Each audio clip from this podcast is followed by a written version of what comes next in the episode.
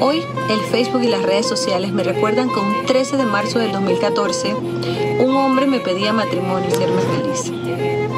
Irónicamente, y no me quiere firmar y no me quiere firmar.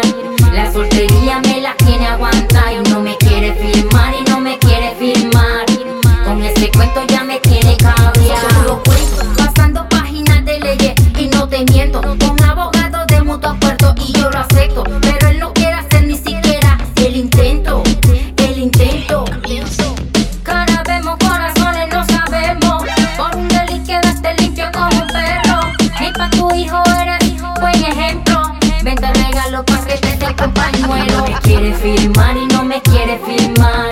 La soltería me la tiene aguantar. Y no me quiere firmar y no me quiere firmar. Con ese cuento ya me tiene cabreado. Dice que no tiene money para ya firmar. Yo te deseo con todo esta divorcia. Que con la excusa de que no le alcanza para nada. Con ese cuento se la quiere rifar. Se te olvidó firmar. tengo audiencia con ese mismo hombre para disolver un vínculo de un matrimonio, pero sí para salir en los medios aceptando una relación extramarital. Ironías de la vida que me ha tocado enfrentar. Y que espero que usted, que mire en mi espejo, se empodere y salga adelante.